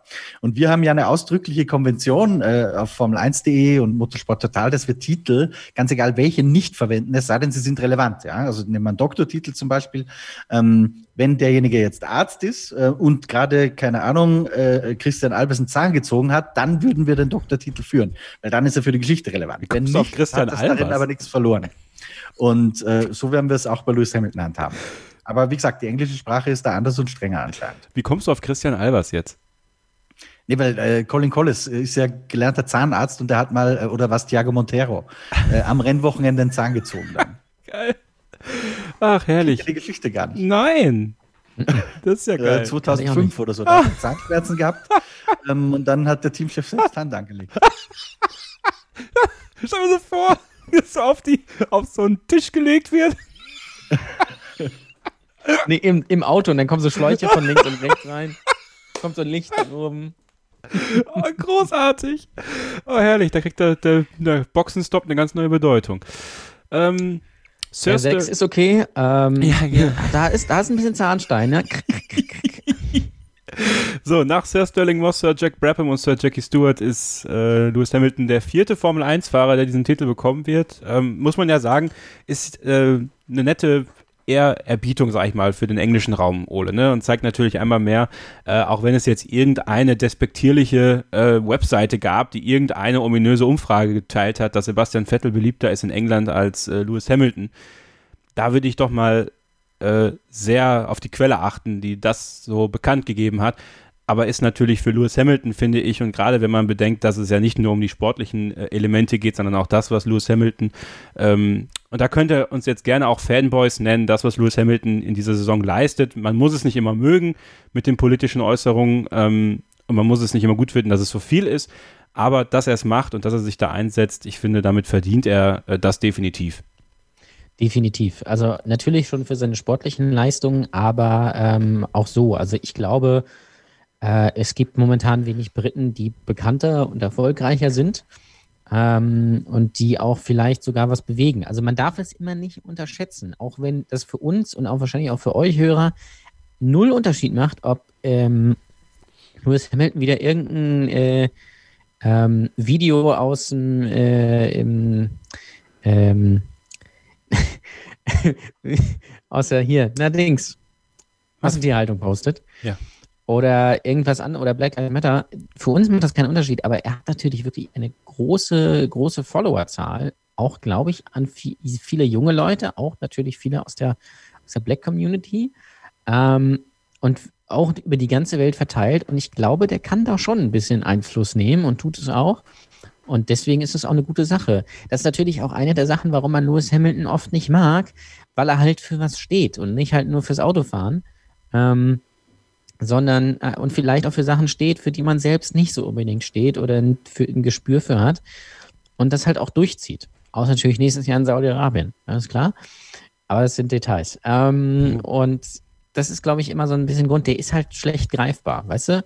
Unser Michael oder unser äh, Sebastian, die, das sind halt ehrliche Typen, die kommen aus einem einfach, relativ einfachen Verhältnis, Louis natürlich auch, aber das nehmen wir mal beiseite. Ähm, und das sind relativ bescheidene Leute und ähm, da kann man sich gut mit identifizieren. Das geht mit Lewis Hamilton halt sehr schlecht. Mit Max Verstappen geht das. Weil dieses kleines bisschen, diese, diese, dieses kleines bisschen Assi, was da drin ist, das steckt ja in jedem von uns irgendwie so ein bisschen. Und bei Lewis Hamilton, der ist halt ein bisschen, nicht, der ist nicht so ganz aalglatt wie Nico Rosberg, aber ähnlich. Und ähm, er gibt ja auch wenig von sich. Also er gibt zwar was von sich, aber es ist immer nur sehr, also meist auf, in Social Media ist es oft nur Text und man weiß ja gar nicht so, wie der so ist. Ich glaube, es ist eigentlich ein ganz netter, cooler Typ. Ähm, und äh, aber auf jeden Fall, Sir Lewis Hamilton ist natürlich auch nochmal vom Ansehen her, gerade auch dann später für nach der Karriere, ähm, bezüglich Sponsoren oder ähm, irgendwelchen ähm, Botschafter-Deals oder sowas ähm, doch sehr interessant und sehr wichtig. Ähnlich wie der Weltmeistertitel von Nico Rosberg.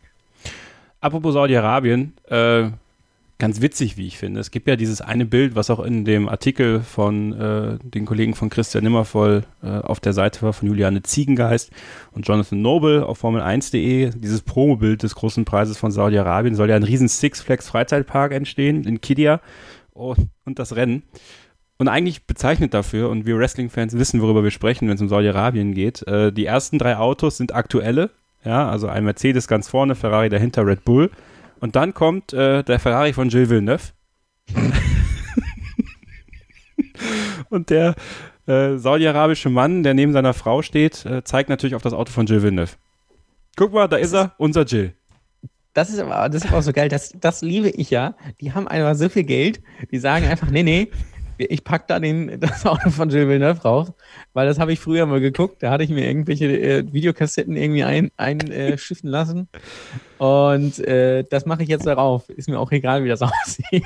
Man muss, man muss zu, kurz zur, zur Erklärung für alle den Kontext. Äh, die WWE veranstaltet ja in Saudi-Arabien auch große Events und für einen der ersten hat sich die saudi-arabische ähm, Führung ein paar Wrestler gewünscht. Äh, unter anderem welche, die tot sind.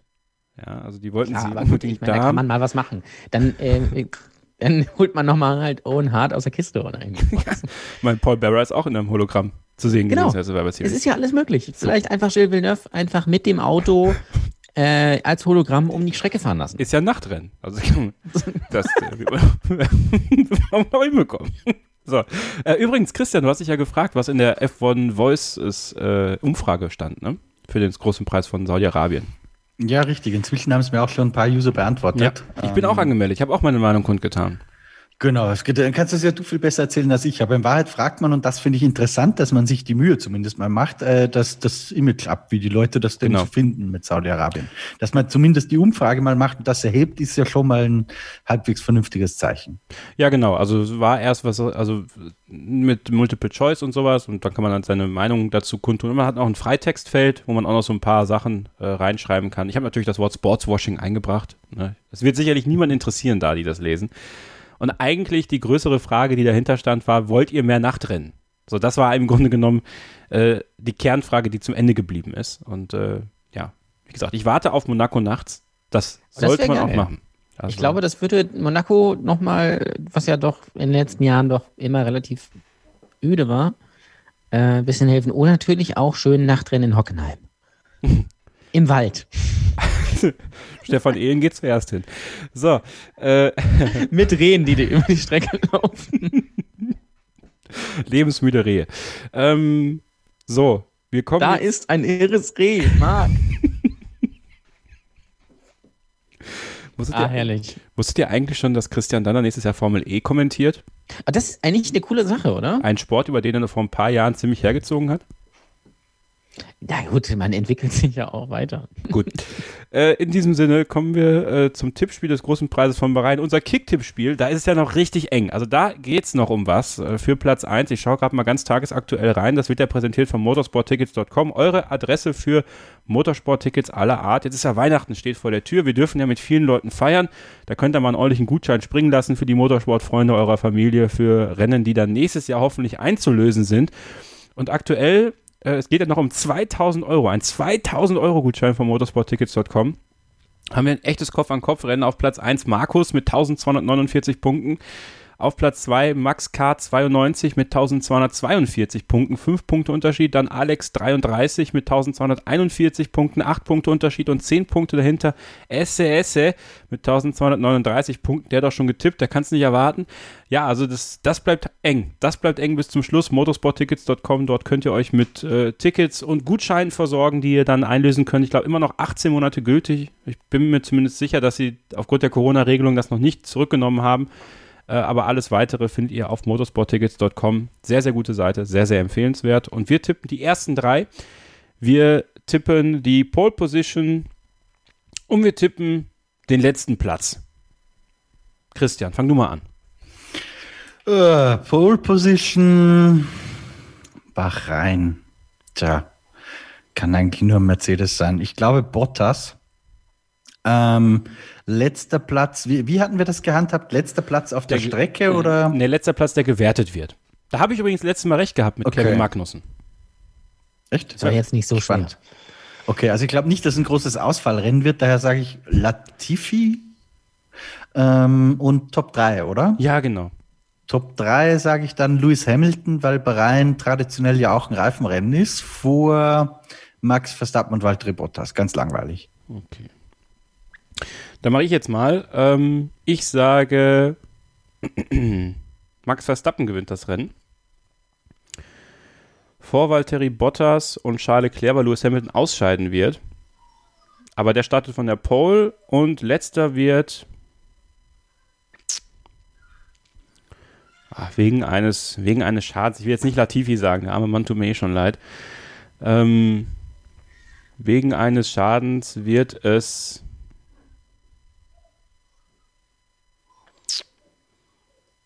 Daniel Quiert. Ole. Ähm, ich sag, ich bin mal, ich bin mal mutig. Ja. Äh, ich, ich sag mal Pole und Sieg Valtteri Bottas. Ähm, ich sag, ich glaube, Lewis Hamilton fällt aus. Mhm. Also glaube ich eigentlich nicht, aber ich, ich für, für das Tippspiel jetzt glaube ich das mal. Ähm, zweiter wird Max Verstappen und dritter wird dritter wird Alexander Albon. Oh. Und letzter wird, äh, ja, wenn ich jetzt Latifi sage, ist natürlich mega öde. Deswegen sage ich mal was ganz Kreatives, Roman Grosjean. okay, ist fast neben dran. Okay, Freunde, der große Preis von Bahrain steht an am Wochenende. Ähm, natürlich auch die Formel 2 ganz wichtig. Dort kann Mick Schumacher theoretisch Meister werden, wird es vermutlich eher nicht. Deswegen da natürlich auch das Rennen auf dem Outer Oval, in Anführungsstrichen, äh, eine Woche später ganz, ganz wichtig. Wenn ihr wollt, hört gerne rein am Freitag um 12 und um 16 Uhr kommentiere ich mit Sascha Roos bei Sky und bei F1 TV auf der deutschen Tonspur die freien Trainingssessions. Dann auch das Interview mit Michael Niermann hier im Podcast über die Dokumentation von und über Mick Schumacher ähm, am kommenden Sonntag und am Sonntag darauf oder am 29.11. bei TV Now in Gänze, die zwei Stunden. Ja, und dann äh, hören wir uns nächste Woche wieder. Dann auch mit der ähm, Nachberichterstattung auf Bahrain 1, Vorberichterstattung auf Sakir. Das ist ja ein ganz anderes Rennen dann. Ist auch eine ganz andere Strecke, Captain. Ist es tatsächlich eine andere Strecke. Das ist nämlich das ja. Verrückte diesmal. Und ich bedanke mich ganz, ganz herzlich bei Christian Immervoll. Bitte gerne. Das letzte Wort hat Ole Waschkau und ich sage Tschüss. Ja, ich hoffe, wir haben euch ideal vorbereitet auf den großen Preis von Bahrain. Ähm, folgt bitte Kelly, ähm, jetzt hätte ich fast Kelly Trump gesagt. Kelly Piquet natürlich. ähm, like, wenn du sie noch kennst. Ähm, da bitte mal verfolgen, was da, was da abgeht. Äh, Danny Kier tut mir ein bisschen leid. Ich hoffe natürlich, er gewinnt. Eig eigentlich wäre natürlich schön ironisch, wenn Danny Kier jetzt äh, an diesem Wochenende Max Verstappen schön abschießen würde auf der Strecke. Würde ich gerne sehen. Wäre ich auch voll bei der Niki. So richtig hinten reinfahren, ne? So richtig, genau. Also so richtig, also schön auch mit Absicht so ein bisschen. Einfach so ein bisschen so von wegen, äh, so hier nicht, mein Freund. Ist sowieso für mich fast das letzte Rennen, von daher ist auch egal. Ähm, anyway, äh, wenn ihr mit uns über das Rennen diskutieren wollt, dann kommt natürlich in unsere Facebook-Gruppe Starting Grid F1 Fans oder natürlich auch in unsere Telegram-Gruppe Starting Grid oder natürlich folgt uns sehr gerne bei Twitter Starting Grid F1 und ansonsten kann ich ähm, nur sagen, guckt bitte Formel 2. Ich glaube, das wird das eigentliche Highlight dieses Wochenende. Ja, ob ihr das Formel 1 jetzt gucken müsst, weiß ich nicht. Kann natürlich immer was passieren. Aber Weltmeister steht fest. Aber das war natürlich vor dem ersten Rennen eigentlich auch so. Deswegen äh, freue ich mich auf ein schönes Rennwochenende. Ich freue mich ein bisschen mehr auf das äh, Rennwochenende nächstes Mal mit dem, mit dem Outer Rim, der gefahren wird. Ähm, aber erstmal müssen wir uns durch, was sind das, 55, 56 Runden schön Bahrain nicht quälen, aber ähm, es könnte äh, zäh werden, könnte aber auch interessant werden. Deswegen guckt es bitte an, wo ihr wollt. Guckt auch, wenn ihr gar nichts guckt, guckt wenigstens die Trainings, ja, mit Kevin. Ja, ähm, um, äh, weil ich möchte, also Kevin muss natürlich die Lanze für Lenz brechen, ja. das ist klar. Äh, du musst unsere Insider unterbringen und vielleicht könnt ihr, vielleicht können wir einfach ein Spielchen machen. Ihr schreibt einfach, was Kevin ähm, sagen soll, so, äh, so ganz, äh, so, was er so reinsneaken soll, was, was Sascha Roos nicht merkt. Schreibt das bitte einfach in unsere Facebook-Gruppe und es könnte dann ganz lustig werden einfach. So ein bisschen einfach mit dem spielen, was man hat. So. Und wenn das gemacht ist, dann hören wir uns nächste Woche wieder. Und bis dahin gilt natürlich für immer nur eins: Keep Racing. Ob ich das bei Sky mal sagen sollte? Naja. Keep Racing, ja. ja. Nee, das muss ja ich machen, aber mich werden die ja nie einladen. Wer weiß, wer weiß. Sag niemals nie, Ole. Ah. So, jetzt sag's nochmal. Keep Racing.